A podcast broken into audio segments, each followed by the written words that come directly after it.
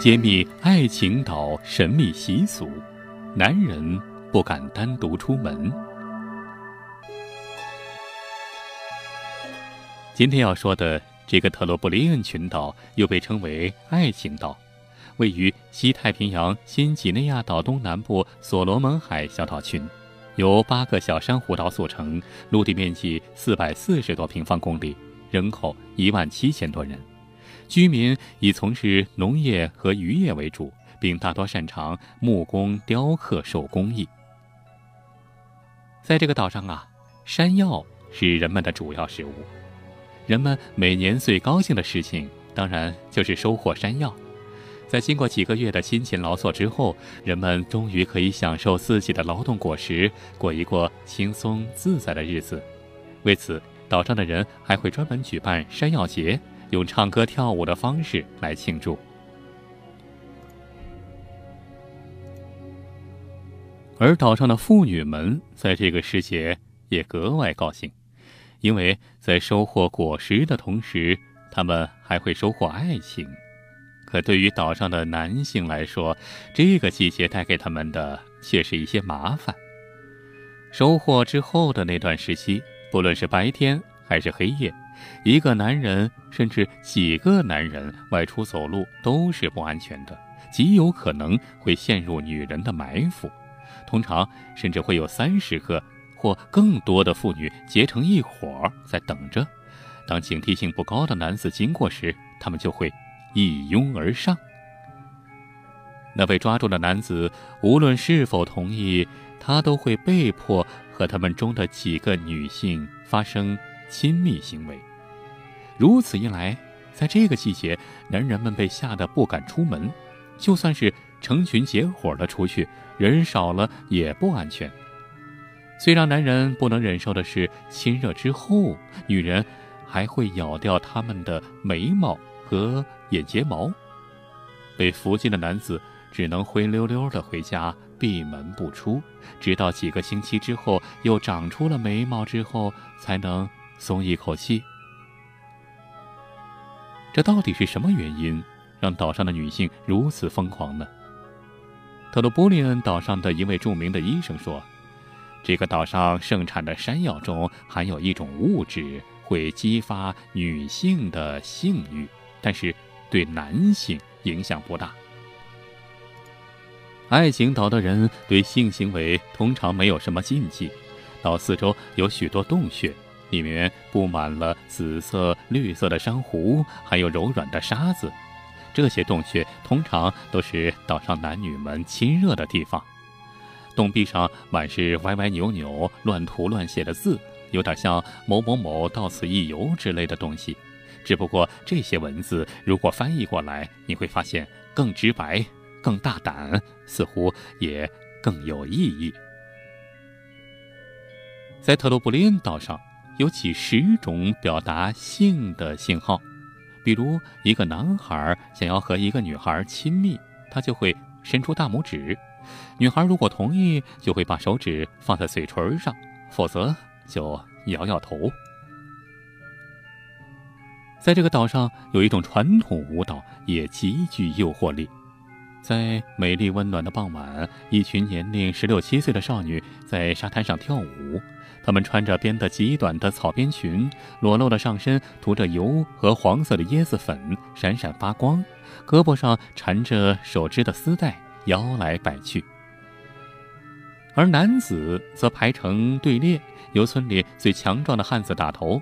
队伍最后是六七岁的男孩，除了腰带和几片棕榈叶。遮住必要的地方之外，他们几乎什么都没有穿，身上也涂着油和椰子粉，双脚用力跺着，踢得沙土飞扬。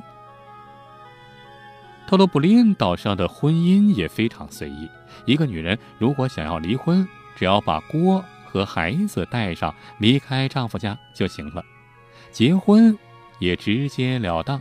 如果一个女人在黎明时仍然躺在男子的床上，那这个男人就必须要娶她为妻。当然，有的男人如果不想娶身边的这个女子，那最常用的方法就是上闹钟，到时候把这个女子给推醒。可这也不是万无一失。有时候，这个男人如果没醒过来，或者女子把闹钟偷偷的给调了时间，或者更有甚者，偷偷的给身边的男子吃安眠药。如果遇到这种情况，男人也只好认命了。好了，说了这么多，其实啊，在这个世界上还有更多更有趣儿的奇葩的性风俗。如果您想了解的话，请在微信里搜索。老王讲野史，这是老王的微信公众号。然后呢，发送“风俗”两个字儿，老王就把这方面好玩的文章还有有趣的图片一起发送到您的手机上。好了，咱们继续讲故事。其实说起来啊，世界上有各种各样的风俗，小到吃穿住行，大到民俗、婚俗，甚至性风俗。你听说过这么稀奇古怪的风俗吗？我猜你绝对没有。那接下来，老王再和您说说这些风俗究竟有多奇葩吧。比如在巴基斯坦，巴基斯坦结婚当天，新娘必须要愁眉苦脸，新娘不能笑啊。那如果是一副笑模样，就会被人看不起，只有愁眉苦脸才能受人尊重。巴基斯坦的婚礼通常都在新娘家举行，但是现代的婚礼已经不那么严格了。巴基斯坦的新娘在结婚的前五天要进行一次正式的沐浴，沐浴之后要由亲朋好友为她梳妆打扮，并在手上和脚上染上指甲花油。而在摩洛哥则有一个新娘市场，每年九月那里都会举行一个穆塞姆节，也就是圣徒纪念日，在当地。就是一次求偶盛会，在这里，小伙子们睁大眼睛挑选自己的意中人，女子们的打扮则各不相同。待字闺中的少女穿得漂亮，戴着面纱，披着圆形头饰；准备再嫁的寡妇则穿着素木，戴着面纱，但披的头饰是尖顶的。求偶的男子可以主动和女子搭讪，如果女子对他中意，就允许他握着自己的手。随后，由负责人在帐篷里为彼此相中的男女填写结婚申请表，由摩洛哥政府授权的代表签字之后，婚姻就正式生效了。而在乌拉圭，则有一条法律规定：乌拉圭的男人绝不可以在老婆例假期间与其做爱，违者一经发现，一律要坐监狱。不过，法律也不外乎人情，在这些日子里规定，男人可以名正言顺的去招妓，只要不超过两百次就可以。两百次，试问，有哪个男人能够在一个星期里面做两百次呢？太吓人了吧！再说一个更荒唐的，在哥伦比亚某些地方，仍然还有好多古怪的风俗。比如，结婚洞房当天晚上，法律就允许新娘的妈妈在旁边监视，做的不好的话，以便及时指导。这个入洞房旁边还有丈母娘在旁边指导，这到底是该哭呢，还是该笑呢？这时候心里究竟是什么感觉？大概只有新郎自己才知道了。再说一个女权主义的，在波兰一个小城市，男人如果要出去鬼混，那就必须要特别小心了，因为这里允许女人合法的杀死和自己老公上过床的女人，不过限定只能用棍棒打死，而不能呃用刀、用枪或者赤手空拳也不行。最后再说一个重口味的。不知道你干不干？话说西伯利亚美女成灾啊，太多了，成灾了。多民族混居的地域的特有容貌，那就是长腿儿、白皮肤、大眼睛、丰胸、细腰，所以当地盛产 T 台的超模。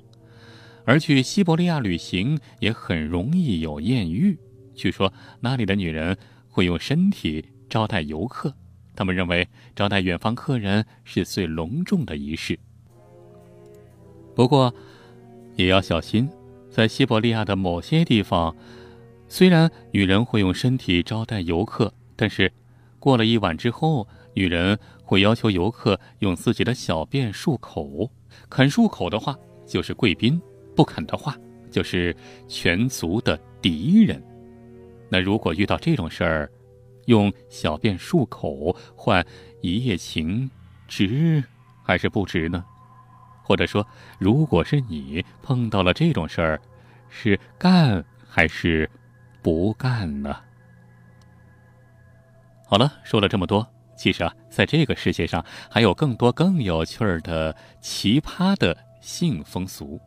如果您想了解的话，请在微信里搜索“老王讲野史”，这是老王的微信公众号。然后呢，发送“风俗”两个字儿，老王就把这方面好玩的文章还有有趣的图片。一起发送到您的手机上。好，今天就讲到这儿，咱们下期接着聊，下期再会。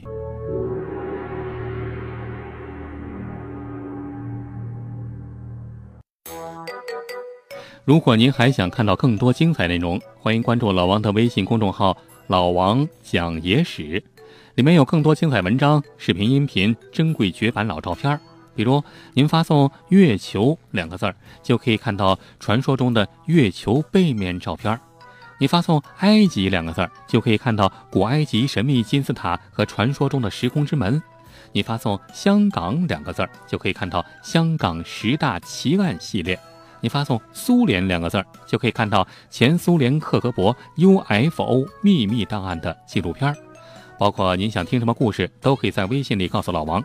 好了。更多精彩内容，欢迎关注微信公众号“老王讲野史”。咱们呀，在微信里再见吧。